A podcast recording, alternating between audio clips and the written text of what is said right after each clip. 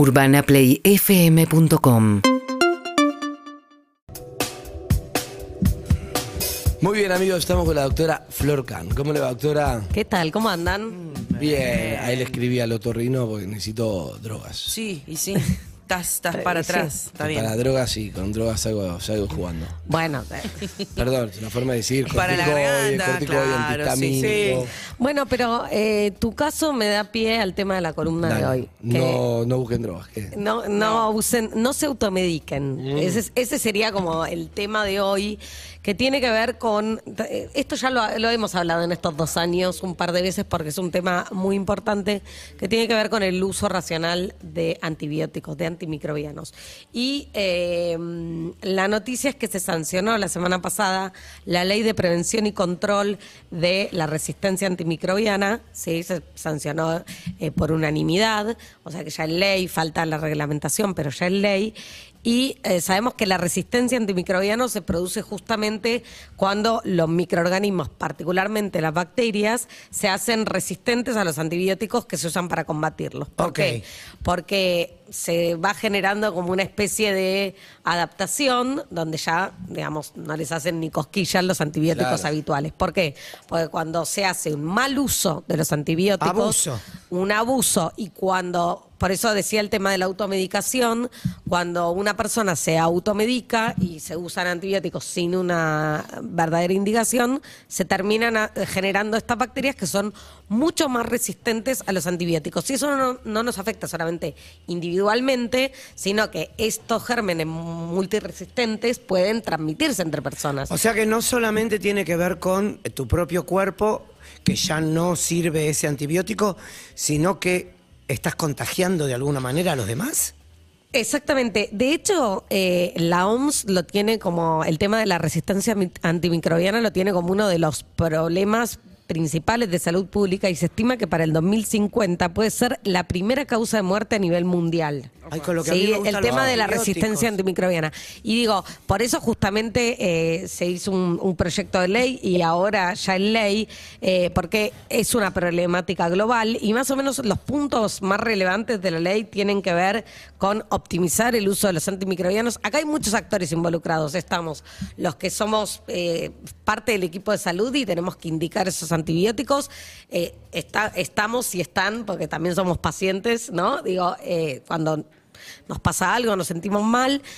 Están también los farmacéuticos que a veces este, pueden. Acá digamos, también hay mucho venta libre. Bueno, ese, en otros países es muy difícil conseguir un- un- algo sin una orden médica. Depende de qué país. Hay países donde vos vas por la góndola y te eh, agarras cosas que acá se necesita receta, pero para particularmente para los antibióticos, este, eso no está este, regulado. Entonces, el ¿Qué objetivo. quiere decir, perdón, no está regulado? No, bueno, ahora para los antibióticos sistémicos, es decir, no una cremita que tenga antibióticos, sino un antibiótico que tomas por boca, te, va- horas te van a pedir receta archivada, o sea, receta duplicada, como para la medicación psiquiátrica Sí. o neurológica que te piden receta duplicada, es decir, que queda una copia archivada. Bueno, Después para la- los antibióticos también, pues si no lo que pasa es, voy, eh, por ejemplo, Andy, estás así. Y vos te vas a la farmacia y decís, ay, este, quiero algo para la garganta, o sea, malestar. Y a ver, hay un montón de, colegas farmacéuticos que son responsables y te dicen, no, hace una consulta, fíjate, Ah, te que te revisen. jamás, y hay, te no, no, hay de todo. Y hay otros que te dan directamente. Entonces, o, o vas y pedís, me das un X y te compras un antibiótico por tu cuenta y en la mayoría de los casos... En la mayoría de los casos, los, los cuadros de vía aérea superior son producidos por virus. Entonces, nosotros tomamos un antibiótico, Antibiótico una no semana sirve. y decís, ay, ¿sabes que tomé el antibiótico? Y ahora me siento bárbara. No, fue que se fue el eh, virus. Se fue el virus, es el, digamos, es el tiempo en el que el virus se autolimita. Hay gente que En- toma el amoxidal como sus. Bueno, Sí. bueno, justamente.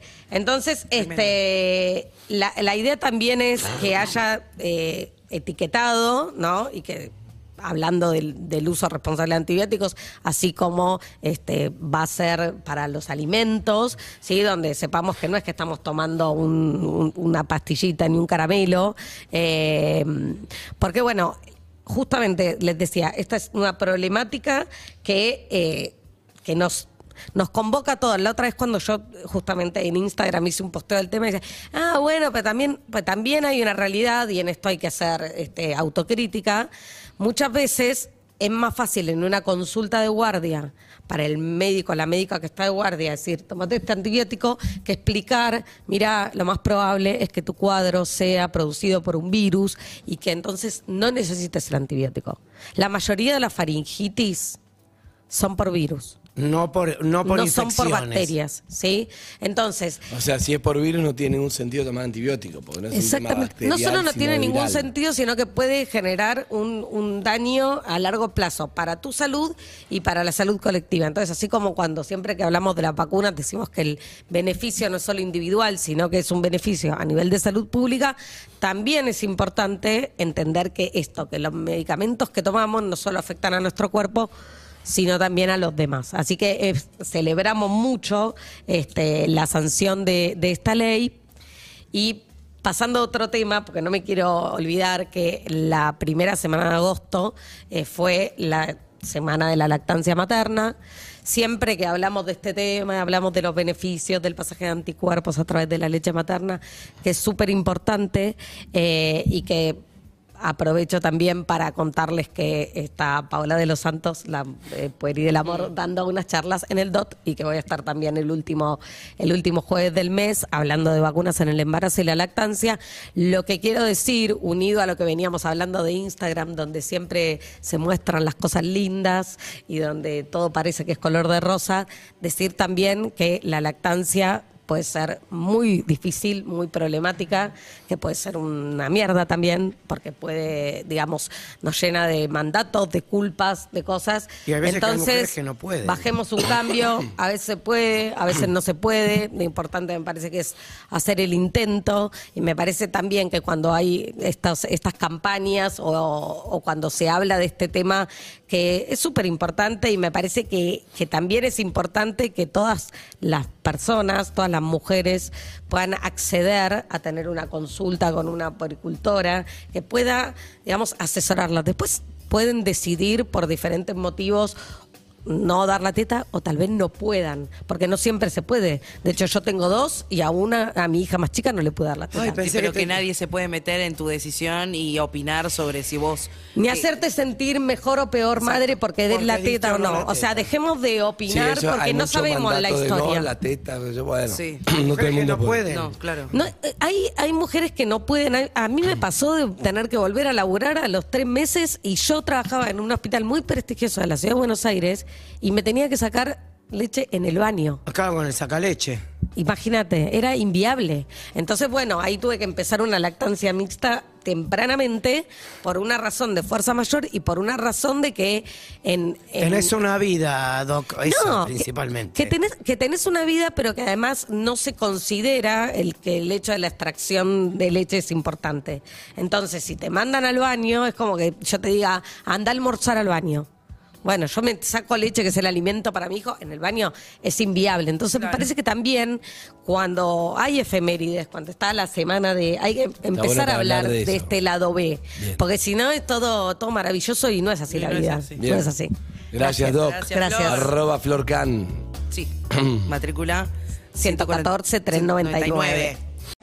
Urbana Play 104.3